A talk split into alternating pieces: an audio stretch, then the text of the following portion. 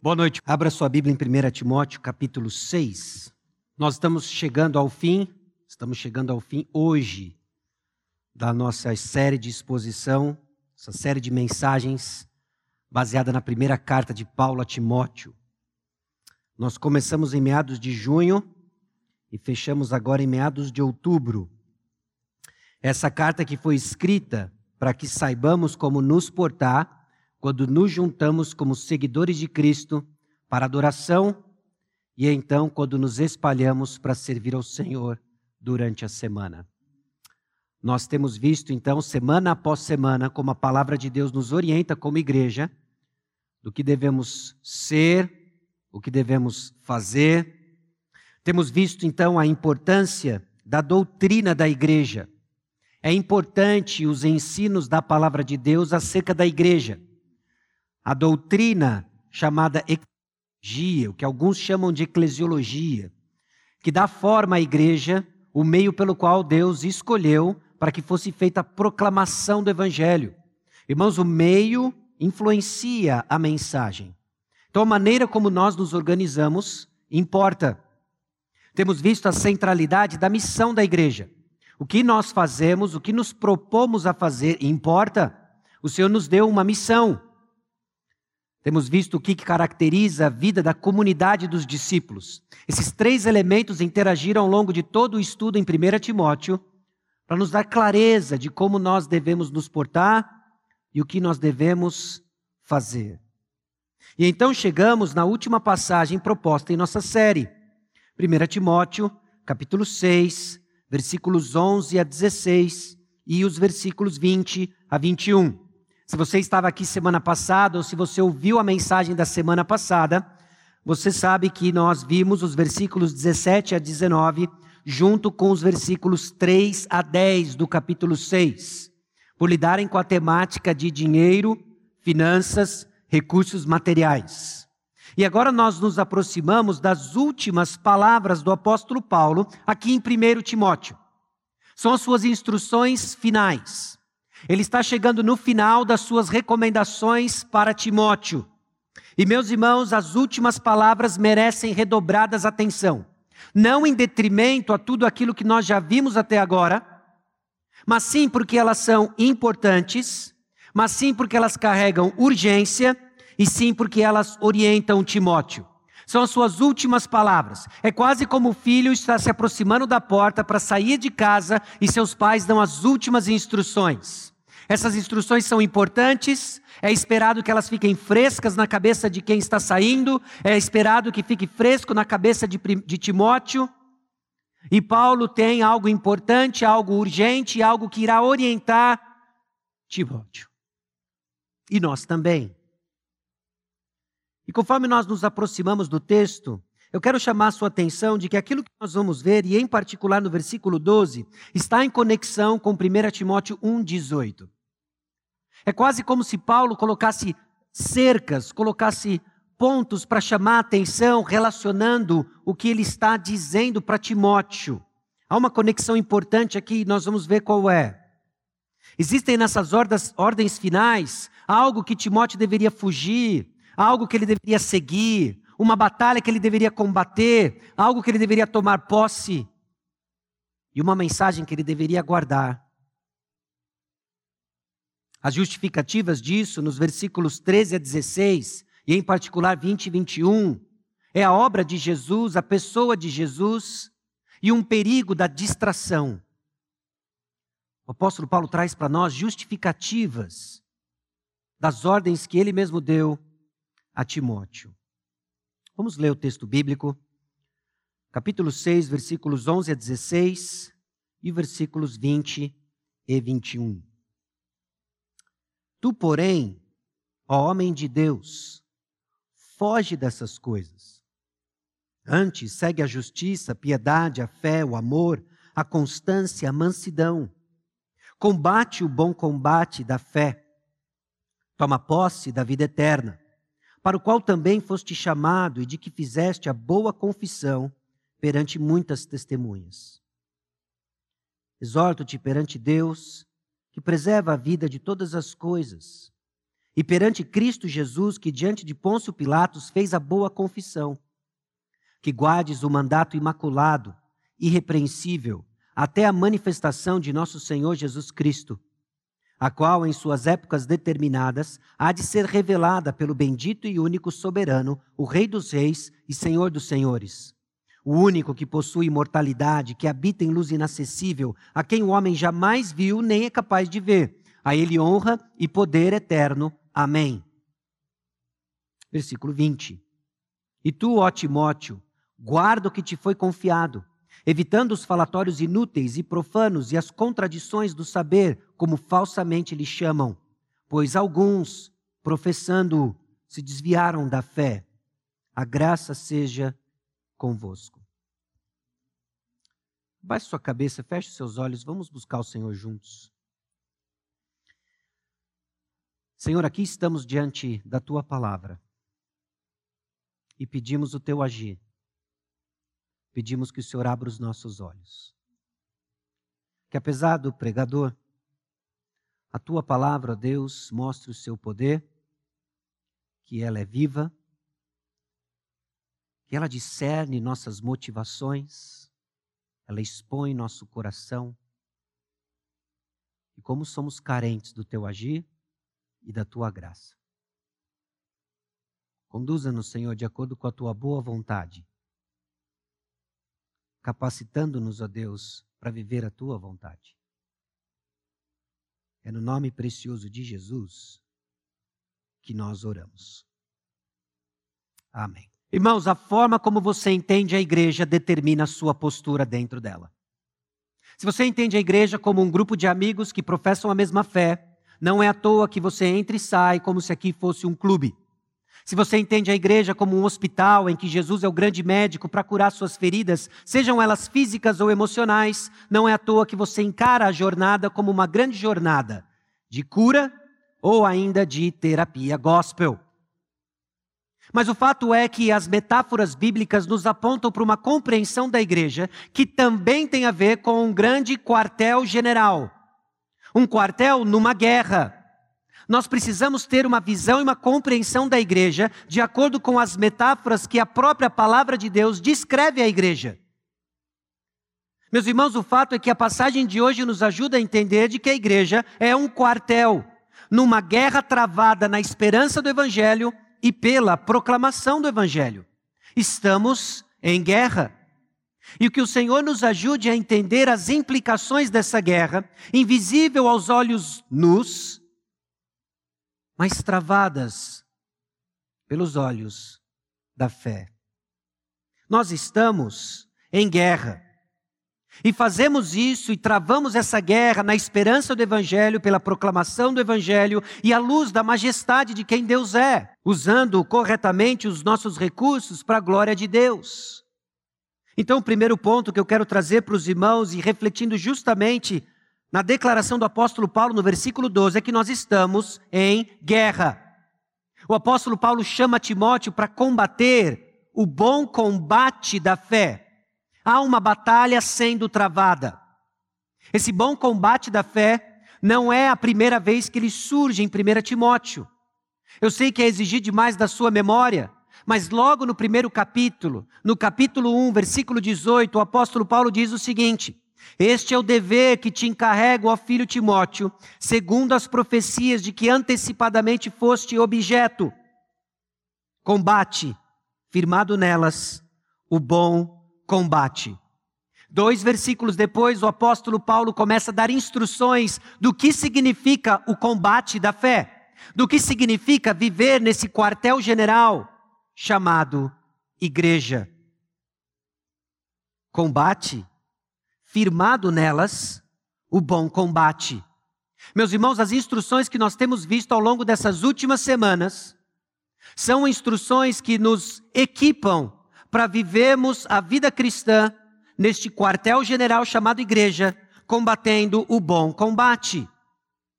Então, obviamente, você precisa reconhecer de que não foi chamado para um resort das suas preferências. Não se trata então de procurar um lugar que se adeque às suas preferências. Não se trata então de impor sobre pessoas as suas preferências. Se nós estamos em guerra, não importa as suas preferências, mas as regras nas quais nós lutamos. Essa guerra, ela pode ser definida, ela precisa ser definida para cumprirmos nossa missão. Qual é a guerra? Para que a sua vontade seja satisfeita, então você vai brigar de acordo com as suas vontades. Qual é a guerra? Será que a guerra é simplesmente impormos uma agenda moral sobre a sociedade? E você vai perder a sua paciência tentando impor e reformar pessoas externamente. Qual é a guerra? Qual é o bom combate? Isso vai definir nossa missão, meus irmãos. O inimigo, ele precisa ser identificado. Caso contrário, nós vamos nos ferir com fogo amigo. Tem crente brigando dentro da igreja, entendendo a guerra como a conquista das suas preferências. Nos machucamos, e o pior disso, a missão não é cumprida. Pessoas desanimam, e estamos dando tiro nos outros na trincheira. Se você não entende a missão, se você não entende o que é o quartel-general chamado igreja, você vai atirar em pessoas que estão no mesmo time. Então vai ser difícil. Não é um risote das nossas preferências. É momento de ajustar nossas expectativas em termos de vida cristã, de que não é fácil. Em momento algum, Jesus Cristo escondeu o jogo, em nenhum momento Jesus nos levou a entender uma vida diferente. Ele nos chamou para uma guerra, ele nos chamou para o combate. Vai ser confuso. Nós temos inúmeras informações sendo atiradas ao nosso redor de todos os lados. Pode ser confuso. E não podemos desperdiçar energia com fogo amigo. Fogo amigo tem amizade só no nome, mas mata. A natureza dessa guerra, o apóstolo Paulo desenvolve ao longo das suas epístolas, das suas cartas, nos lembrando de que se trata de uma luta que não é contra o sangue e a carne, e sim contra os principados e potestades, contra os dominadores deste mundo tenebroso, contra as forças espirituais do mal nas regiões celestes. Essa é a natureza, meus irmãos, da nossa guerra. Essa é a natureza do nosso combate. 1 Pedro capítulo 2, versículo 11 traz mais informações sobre essa guerra. Amados, exorto-vos como peregrinos e forasteiros que sois, a vos absterdes das paixões carnais que fazem guerra contra a alma.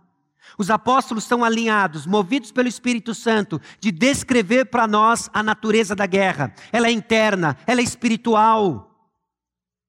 Em resposta ao que acontece externamente. Hebreus capítulo 12, versículo 4, a nossa luta é contra o pecado. 1 Pedro capítulo 5, versículo 8, o apóstolo Pedro diz: Sede sóbrios e vigilantes. O diabo, vosso adversário, anda em derredor, como leão que ruge procurando alguém para devorar. O inimigo é perigoso e quer você devorado, destruído. Ele sabe o potencial que existe dentro de você, o pecado. Ele sabe o que nos atiça, ele tem milênios de experiência em travar ciladas, em travar armadilhas, e crentes que desconhecem a missão e crentes que estão prontos para tirar e fogo amigo caem na armadilha, fazendo um desserviço ao evangelho, dividindo a igreja. Estamos em guerra. Meus irmãos, esse bom combate, o bom combate da fé, tem como natureza, natureza espiritual, invisível, é contra o pecado. A guerra é interna em resposta ao que acontece externamente. O inimigo é perigoso e quer você destruído. E o bom combate da fé nos mostra de que a guerra é com a nossa incredulidade, é contra a nossa incredulidade. É crer. Sua vida cristã se resume à fé e crer em Jesus Cristo e lutar contra a incredulidade. O que está em jogo então é eterno. Não podemos fingir que não existe uma batalha para ser travada. E tudo que Satanás quer é que você não creia, que você não viva as implicações do Evangelho e que você não espalhe o Evangelho. Meus irmãos, nossa luta é por paz, confiança e esperança. Você precisa identificar o verdadeiro inimigo, porque estamos em guerra. Então, logo no versículo 11, nós vemos descrito para nós essa estratégia. Como é que nós combatemos o bom combate da fé? E a primeira coisa que o apóstolo Paulo diz tem referência a coisas que nós devemos fugir. Ele faz isso aplicando, obviamente, ao homem de Deus. Homem de Deus, tecnicamente aqui, Timóteo. Esse pastor, esse presbítero, esse representante apostólico, esse homem de Deus, que ficou encarregado de pôr para correr aqueles que ensinavam falsa doutrina, que ficou encarregado de pôr ordem na igreja, encarregado de liderar a igreja. Você, homem de Deus, ao contrário dos falsos mestres, ao contrário daqueles que tinham manias de contendas, que tinham manias de questões, de contendas de palavras, que promoviam invejas, é, provocação, difamações, ao contrário desses, ao contrário daqueles que amam o dinheiro, versículo 10. Foge dessas coisas. Duas semanas atrás, nós passamos por 1 Timóteo capítulo 5, versículo 17 em que nós falamos do ponto do, da remuneração do pastor. E vimos que isso causa um certo desconforto de falar sobre isso hoje em dia. Mas, meus irmãos, é sequência do que Deus instruiu a igreja, e nós falamos e nós abordamos o ponto. E agora é sequência de que pastores não devem amar o dinheiro, fugir dessas coisas. Esse é o casamento perfeito. Uma igreja que entende sua responsabilidade do sustento pastoral e pastores que fogem do amor ao dinheiro. Não só esse homem de Deus, mas aqueles que também estão ouvindo a palavra de Deus. E aí eu pergunto: onde está a sua batalha por fé? Onde está a sua batalha por fé? Porque talvez o campo hoje da sua batalha seja o seu relacionamento conjugal. É difícil crer no plano divino. É difícil crer que quando Deus criou o casamento, Ele colocou num pacotão de coisas que Ele disse: é muito bom. E você luta com fé, com a sua fé, para crer no plano de Deus. Talvez a sua luta seja no relacionamento com filhos ou com pais. Difícil crer quando o Senhor chama filhos de bênção. Não só chama de bênção, como fala para você encher a sua aljava deles. Como assim? Não há espaço no meu orçamento para tanta flecha. Talvez a sua luta e a sua batalha de fé é crer na provisão divina quando falta salário no mês. As contas não fecham.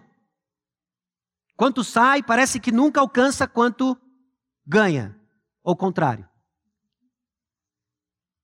E segue a sua batalha de fé na provisão divina. Seja como for, todas essas coisas apenas são contextos diferentes onde a mesma batalha é travada. Você crê no plano de Deus. Você crê na provisão divina. Onde é a sua batalha por fé? Talvez seja justamente no relacionamento harmonioso ou não com irmãos da igreja. Não, impossível, o projeto de Deus está correto. Se Deus tivesse me consultado como a igreja deveria ser, nós não teríamos os problemas que hoje nós enfrentamos. Mas ele não me consultou. Então é essa lambança aqui. Você, você pensa assim? Dificilmente alguém articularia o pensamento dessa maneira, mas nossas atitudes refletem exatamente isso. O quanto você crê no poder de Deus, na soberania de Deus, em orquestrar elementos, pessoas, relacionamentos ao redor das suas circunstâncias atuais. Nós somos chamados então a fugir dessas coisas. Nossa estratégia então envolve coisas das quais nós fugimos. Fugimos daquilo que nos afasta do Senhor. Se você vai experimentar mais vitórias do que derrotas, cabe a você ouvir a estratégia do Senhor de que existem coisas das quais você deve fugir. E na sequência do argumento do apóstolo Paulo, é justamente a mania por questões e contendas de palavras, de que nasce inveja, provocação, difamações, suspeitas malignas. Fuja dessas coisas. Fuja do amor ao dinheiro. Essas coisas nos afastam do Senhor.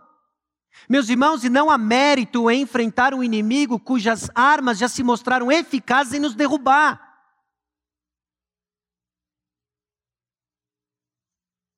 Em qualquer batalha envolve fuga. Eu vou dizer para você: se eu, se, eu me, se eu me deparasse com um lutador de MMA, peso pesado na minha frente, pronto para me dar uma surra, a minha estratégia seria essa: corra. É isso. Corra. Mais rápido que você puder. Não sei se isso te decepciona ou não. Oh, pensei que ele ia enfrentar pela fé e tal.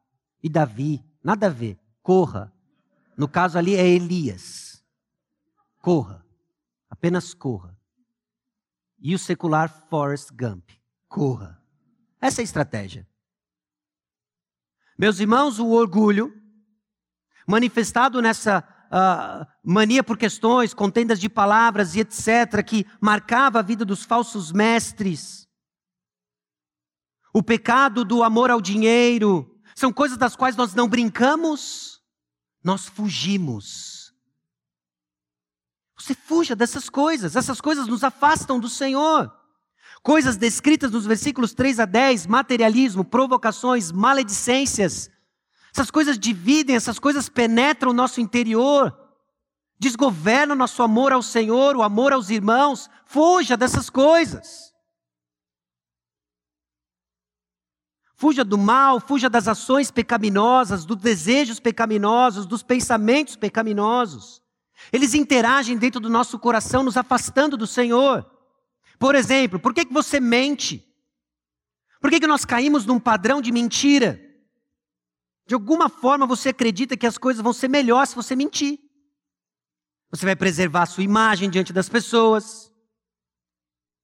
Você vai garantir que você vai ter o que você quer. Mentimos.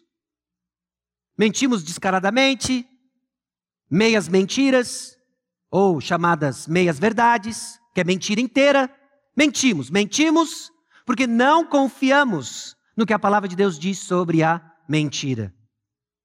Impureza sexual. Você acredita que a pureza não é a melhor coisa para você? De que esse negócio de pureza sexual, de que relacionamentos monogâmicos, é, na verdade, uma punição contra o meu prazer. Porque dúvidas e desespero o quanto nós acreditamos que Deus toma conta de cada aspecto da nossa vida. Fuja dessas coisas, porque elas interagem de tal forma a nos afastar do Senhor. Nossa estratégia envolve coisas das quais nós fugimos. Mas não só coisas das quais nós fugimos, mas também coisas das quais, pelas quais nós seguimos. Foge dessas coisas, antes segue e ele menciona seis coisas: justiça, refere-se a um pensamento e vida justos, é aquilo que a palavra de Deus pauta que deve ocupar nossos pensamentos. Fala de piedade, comportamento e crenças piedosas e alinhados com 1 Timóteo 3,16. Tem sido uma passagem que voltamos constantemente para entender o que, que o apóstolo Paulo está desenvolvendo. Evidentemente, grande é o mistério da piedade. Aquele que foi manifestado na carne foi justificado em espírito, contemplado por anjos, pregado entre os gentios, crido no mundo, recebido na glória. Fé, uma confiança profunda em Deus, constância, desculpa, amor, afeição maior por Deus, João capítulo 15, versículo 9 fala para habitarmos no amor de Deus, conhecer o amor de Deus. Efésios capítulo 3, a partir do versículo 14, o apóstolo Paulo ora para que os efésios conheçam o amor de Deus. Irmãos, nós precisamos conhecer o amor de Deus. Essa doutrina profunda, complexa, que cria em nós uma percepção de quem Deus é, o que Ele fez por nós, e que nos sustenta em momentos difíceis. Constância, essa paciência no meio de circunstâncias difíceis. Siga a constância. Meus irmãos, isso é pano para manga. Viver uma vida constante, quantas vezes descrevemos nossa experiência cristã como uma grande montanha russa? Esse não é o plano de Deus para a sua vida. Não é isso que você deve seguir. Nós devemos seguir a constância e mansidão, bondade com pessoas difíceis. Fuja dessas controvérsias de palavras, movidas pelo nosso orgulho. Fuja do amor ao dinheiro, na busca simplesmente por confiança no que eu tenho e conquisto. E siga essas seis coisas. Fuja daquilo que vai lhe afastar do Senhor e busque aquilo que caracteriza o Senhor na sua vida. Que já vai ser pano para manga.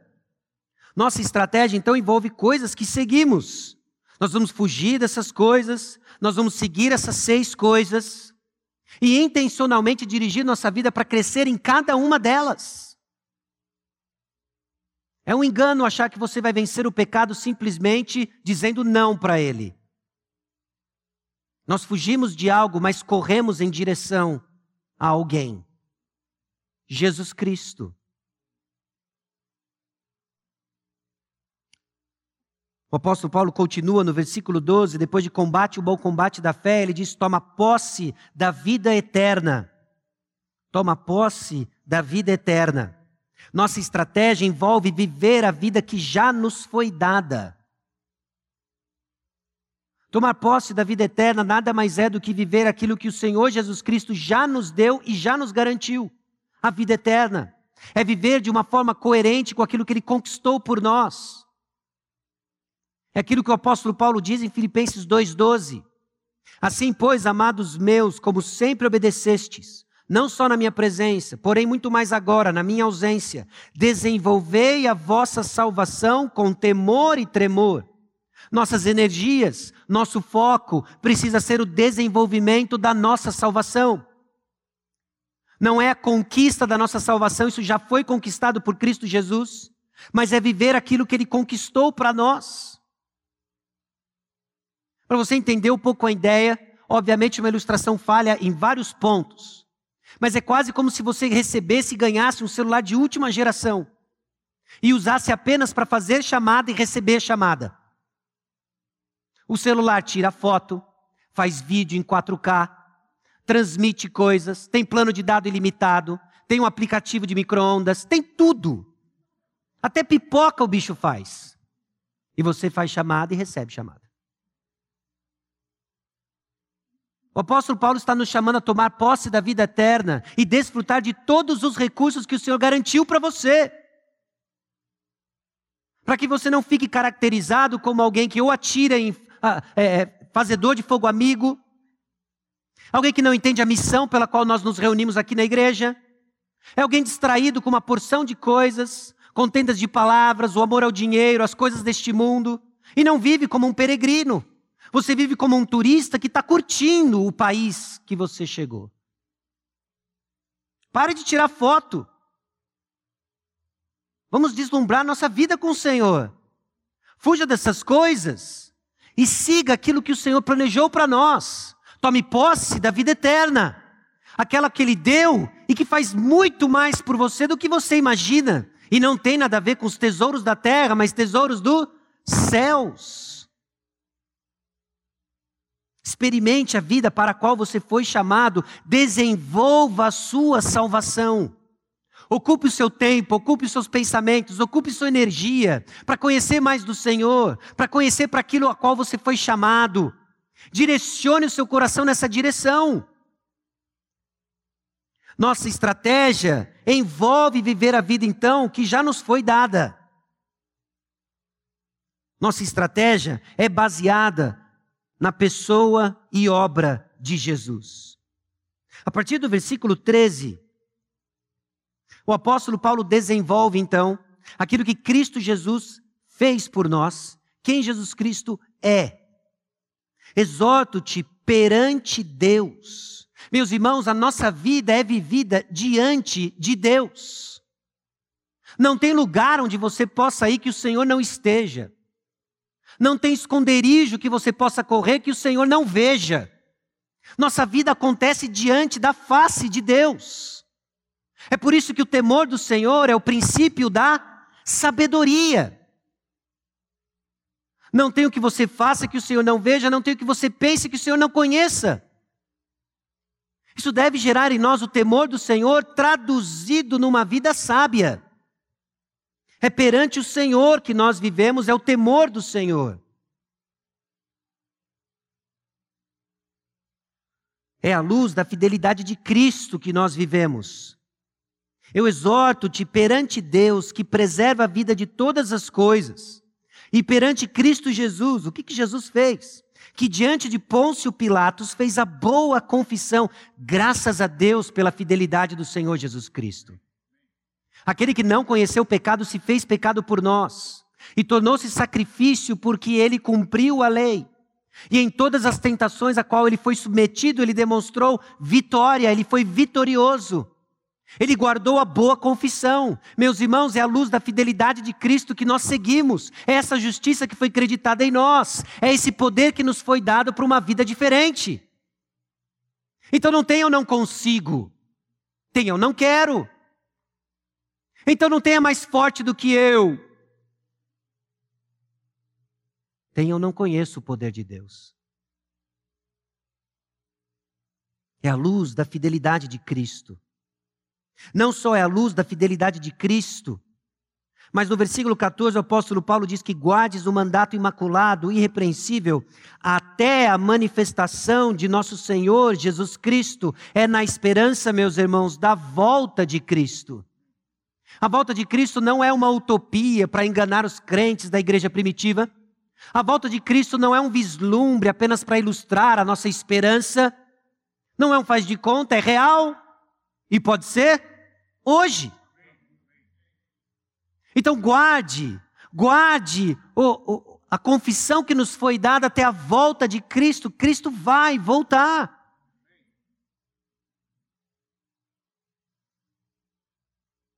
Nossa estratégia, então, é baseada na pessoa e obra de Jesus, e nossa estratégia ela é garantida pela grandiosidade de Deus.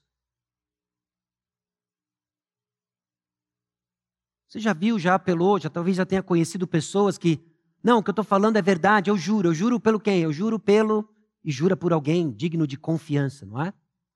Ou são palavras de fulano que nós evocamos para dar credibilidade à nossa palavra. Aqui tudo que nós estamos vendo é garantido pela grandiosidade do nosso Deus. Que o qual em suas épocas determinadas há de ser revelada pelo bendito e único soberano, o Rei dos reis e Senhor dos senhores, o único que possui imortalidade, que habita em luz inacessível, a quem homem algum jamais viu, nem é capaz de ver a Ele honra e poder eterno. Amém. Nossa estratégia, meus irmãos, ela é garantida pela grandiosidade de Deus e o seu reinado é universal.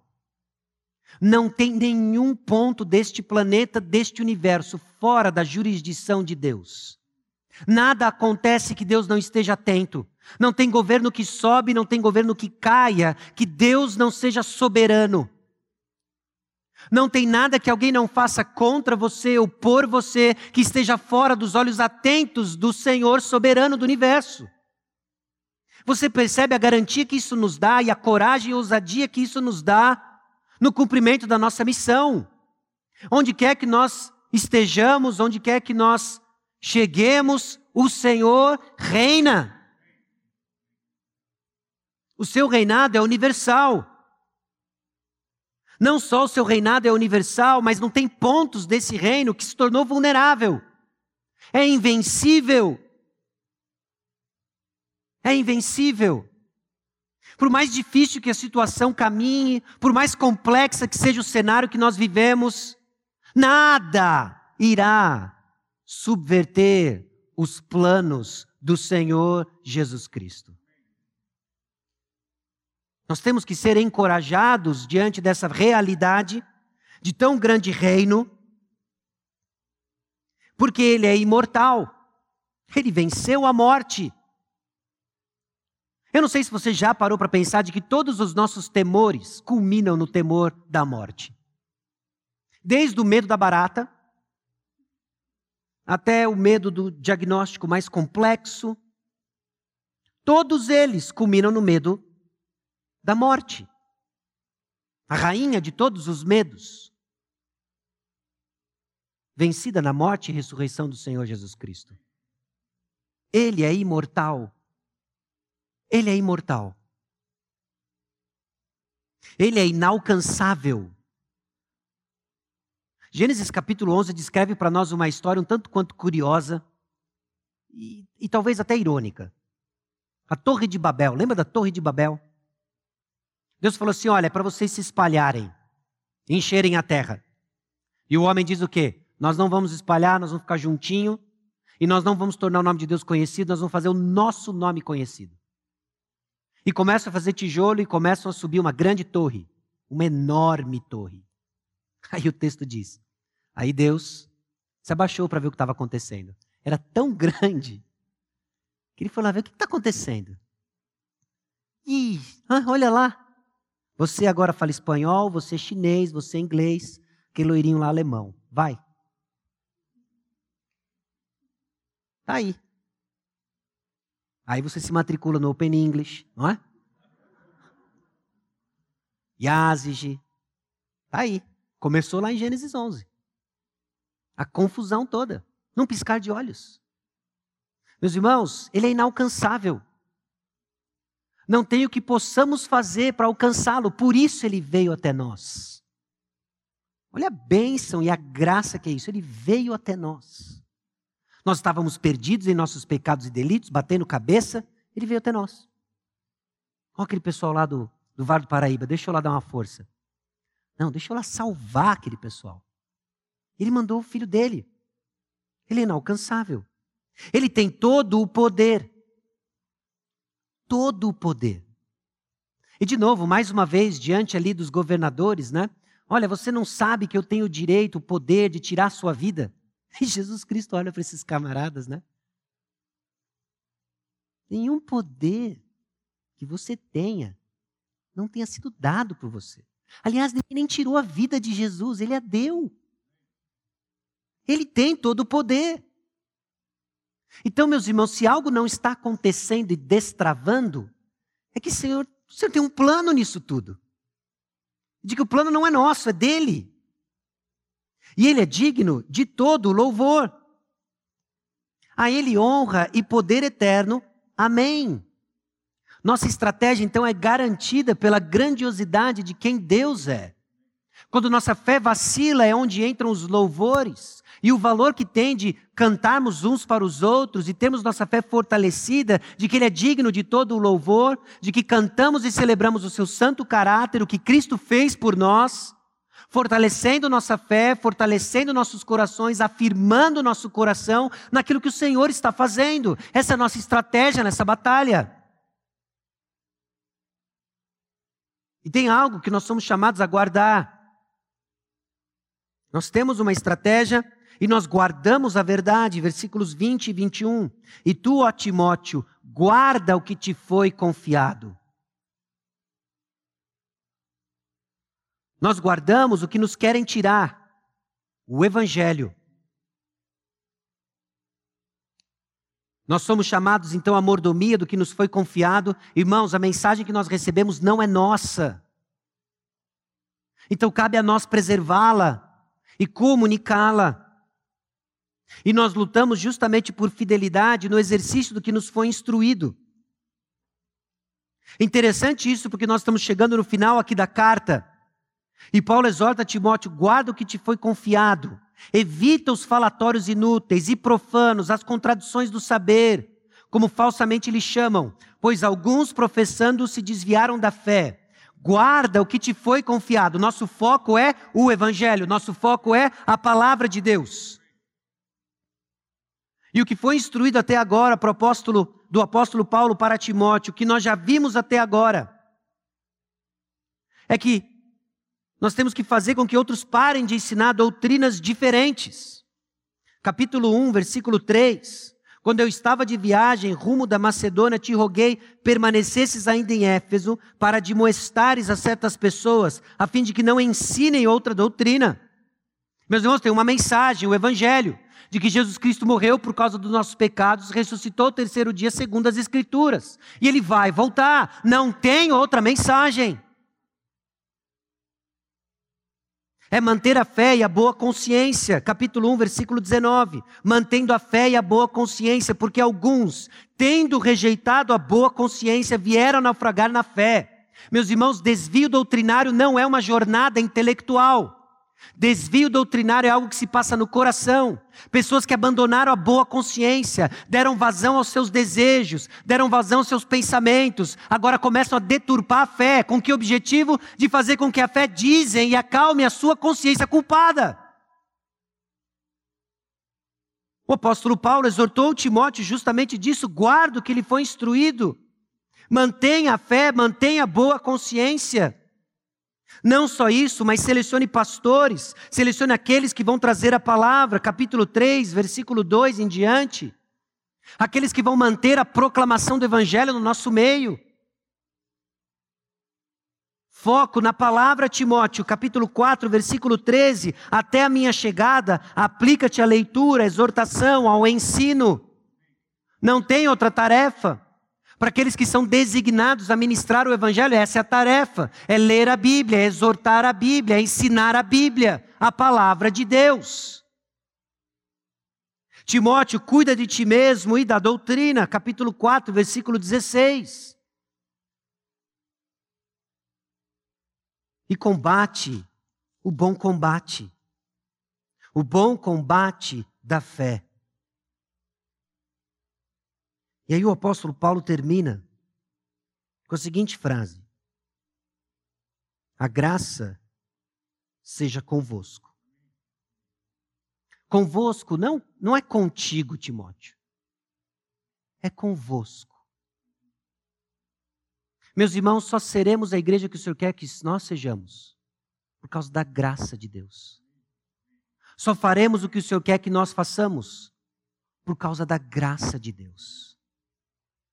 É só possível pela graça. A graça seja convosco. Graça é parte da história da nossa igreja, de que graça é o poder dinâmico de Deus, dado a nós imerecidamente, que nos capacita a desejar e fazer o que devemos. Meus irmãos, é só pela graça de Deus. Graça que nós recebemos quando ouvimos a palavra. Graça que nós desfrutamos quando nos relacionamos de acordo com a palavra. É a graça de Deus que movia o apóstolo Paulo a dizer: é para isso que eu também me afadigo, esforçando-me o mais possível, segundo a sua eficácia que opera eficientemente em mim. Irmãos, Ser esse quartel-general e ser essa igreja que o Senhor descreve vai ser difícil, vai cansar. Deus nunca escondeu isso da gente, mas Ele prometeu que Ele está com a gente. Nós não estamos sozinhos. A razão pela qual nós ainda seguimos, por vezes confusos, por vezes machucados com fogo amigo, é porque nós não estamos sozinhos. O Senhor é conosco. Meus irmãos, nós não lutamos para conquistarmos a vitória. Nós lutamos essa guerra a partir da vitória. Você já parou para pensar que a vitória já é ganha? Nós já somos vitoriosos em Cristo Jesus. É certo que ao sair no campo de batalha, sairemos vitoriosos. Seja qual for o campo de batalha que hoje você se encontra, na batalha pela fé, talvez incrédulo sobre o que o Senhor vai fazer no seu casamento, incrédulo do que o Senhor tem com relação às suas finanças, incrédulo do que o Senhor tem com relação ao relacionamento familiar, a harmonia dos seus relacionamentos, os ministérios que você está envolvido na igreja. Quando batalhamos com incredulidade, que isso não tem mais jeito, lembre-se, nós não lutamos para ter vitória, nós já somos vitoriosos. Isso dá para nós uma compreensão completamente diferente do que se passa isso dá para nós um ânimo completamente diferente quando estamos caídos. Levantamos por quê? Porque a vitória já é nossa. Agora é simplesmente uma questão de continuar lutando. Uma sensação que dá que eu estou empurrando parede, eu estou cansado, não vejo mover absolutamente nada. Bom, certifique-se que essa é a parede que o Senhor pediu para você empurrar. Por isso é importante entendermos nossa missão. Certifique-se de que você está se capacitando da graça do Senhor. E creia. A vitória é nossa.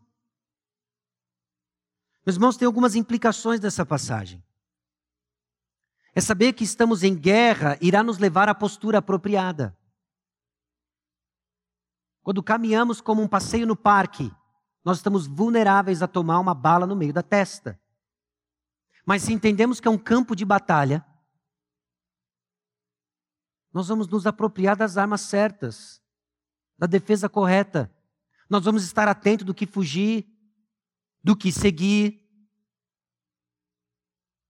Isso é crucial. Identificar o inimigo nos ajuda a evitar o fogo amigo, de diversos tipos. Seu cônjuge não é o seu inimigo. Seu filho, seu pai não é o seu inimigo. Seu irmão em Cristo não é o seu inimigo. Seu pastor não é o seu inimigo.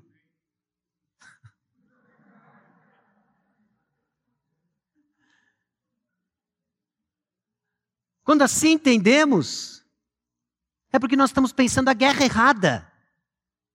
E aí é fogo amigo, meus irmãos. Fogo amigo machuca, fogo amigo mata, desanima. Lembremos de quem é o inimigo. Quem é o inimigo? Tem coisas para fugir e tem coisas para seguir. Se ocupe das coisas certas. E a vitória, meus irmãos, ela é garantida. Tome posse da vida eterna. Meus irmãos, a igreja é um quartel numa guerra travada na esperança do Evangelho e pela proclamação do Evangelho. Estamos em guerra, temos uma estratégia, guardamos a verdade, isso só é possível pela graça. E olha o que o Senhor nos trouxe ao longo dessa caminhada em 1 Timóteo. Desde o primeiro dia, 6 de junho, quando abrimos a Bíblia em 1 Timóteo capítulo 3, versículos 14 a 16, fomos lembrados e chamados a viver de tal forma que a nossa ação traduz a nossa confissão de quem Jesus é e o que ele fez por você. A maneira como você vive deve traduzir uma confissão de fé, o que Cristo Jesus fez por você. Em 1 Timóteo 1, versículos 1 a 7, nós vemos que a igreja é formada pelo Evangelho. Ela guarda então sua mensagem, demonstra amor, exortando pessoas a não ensinarem outra doutrina. O falso ensino irá levar a igreja a perder sua forma, 1 Timóteo capítulo 1, versículos 8 a 17, o evangelho guardado pela igreja é poderoso para transformar qualquer pessoa para a glória de Deus. 1 Timóteo 1, 18 a 20, a defesa do evangelho é uma luta contínua, travada em santidade e responsabilidade da comunidade. É nossa responsabilidade. 1 Timóteo capítulo 2, versículos 1 a 7, a igreja precisa orar porque Deus quer o mundo salvar por meio de Cristo que devemos pregar. Temos visto e sido confrontados com a importância e a urgência da oração. Ore, ore em casa, ore sozinho e ore com irmãos da igreja. 1 Timóteo capítulo 2, 8 a 15. Homens e mulheres glorificam a Deus obedecendo aos mandamentos de como viver na igreja. Vimos que os papéis do homem e o papel da mulher importam. A distinção foi criada por Deus e proclama uma mensagem. 1 Timóteo capítulo 3, versículos 1 a 7. Pastores ensinam com suas palavras e modelam com sua vida o mistério da piedade que deve ser presente na vida de cada membro da igreja. É Deus quem molda a igreja, não só nos dando uma mensagem, mas nos dando modelos da transformação da mensagem, que todos nós somos chamados a viver e seguir. 1 Timóteo capítulo 3, versículos 8 a 13. Diácono serve o ministério da palavra, exemplificando o serviço cristão que deve ser presente na vida de cada membro da igreja. Modelos de serviço. 1 Timóteo capítulo 4, versículos 1 a 5. O falso ensino é uma ameaça disfarçada na boca de gente de dentro da igreja que precisa ser combatido com a verdade sobre o Senhor Jesus. O falso ensino nasce onde? Dentro da igreja. 1 Timóteo capítulo 4, versículos 6 a 10. Fidelidade ministerial discerne o erro, exemplificando piedade baseado na esperança fixa em Jesus. 1 Timóteo capítulo 4, versículos 11 a 16. Perseverança é resultado do poder transformador da graça de Deus enquanto trabalhamos para a proclamação do evangelho de Jesus. Essas duas em particular nos ensinando a importância de fidelidade, perseverança. Estamos em guerra. 1 Timóteo capítulo 5, versículos 1 a 16, o Evangelho nos informa a tratar uns aos outros com amor e respeito e cuidar com sabedoria e compaixão dos vulneráveis. Nessa batalha, nesse campo de batalha, como nós cuidamos uns dos outros importa. Importa muito para a vitalidade do quartel-general. 1 Timóteo capítulo 5, versículo 17 até capítulo 6, versículo 2. A igreja demonstra seu apreço pelo ministério da palavra e pela glória de Deus, honrando, protegendo, repreendendo e escolhendo pastores. Importa como nós enxergamos e nos relacionamos com pastores. E 1 Timóteo capítulo 6, versículos 3 a 10 e 17 a 19, o evangelho é o tesouro que determina como enxergamos o valor das riquezas materiais, para criarmos riquezas espirituais. Percebe como tudo nos foi dado para entender como nós iremos nos organizar para o cumprimento da missão. Eu não espero, obviamente, que depois dessa revisão e leitura de tudo aquilo que nós vimos, você seja capaz de repetir cada uma dessas frases. Mas de alguma forma eu creio que o Espírito Santo irá afirmar aquela que você precisa ouvir, se firmar e crescer. Por quê? Porque a igreja, meus irmãos, é um quartel numa guerra, travada na esperança do Evangelho e pela proclamação do Evangelho. Como nós nos organizamos importa. O que nós fazemos importa. A maneira como nós nos relacionamos importa. Que Deus nos livre do fogo amigo. Que Deus nos dê a compreensão de que irmãos que estão lado a lado lutam a mesma batalha, para a proclamação da fé, a fé entregue aos santos, a doutrina dos apóstolos, capaz de transformar qualquer vida. Nos apropriando então dos recursos espirituais.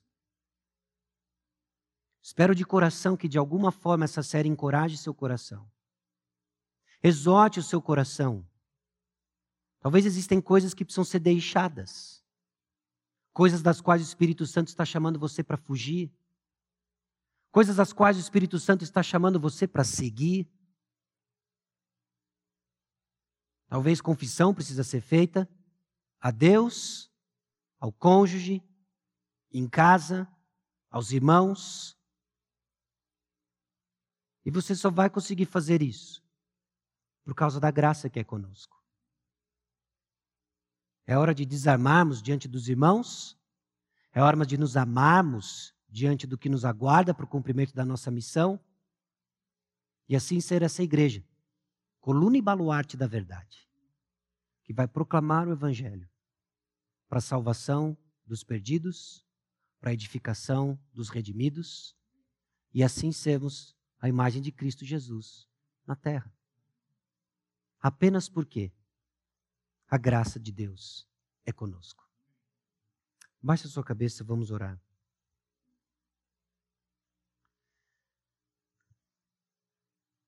Senhor, eu não sei o que o Senhor vai fazer diante daquilo que foi proclamado ao longo das últimas semanas. Em vários momentos, ó Deus, vimos longe do que o Senhor tem para a igreja.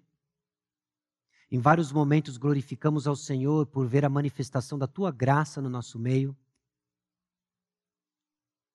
E mais do que nunca nos colocamos diante do Senhor, inteiramente dependentes da tua graça. Transforma-nos, Senhor. Conceda-nos a graça de fugir daquilo que nos afasta do Senhor, a graça de seguir, ó Deus, aquilo que marca o caráter do Senhor. Conceda-nos, Senhor, a graça de, de não nos machucarmos com fogo amigo, mas sermos capazes de discernir a missão, entender que não tem nada a ver com nossas preferências e vontades, mas tem a ver com o Senhor. Tem a ver com o que o Senhor quer fazer na história da humanidade, na história da nossa igreja. Preserva, ó Deus, nossos corações alicerçados no Senhor Jesus Cristo, na confissão de fé que um dia fizemos, de nunca abandonarmos a boa consciência, para não naufragarmos na fé. Reaviva-nos, Senhor, na tua palavra. É no nome de Jesus que nós oramos. Amém.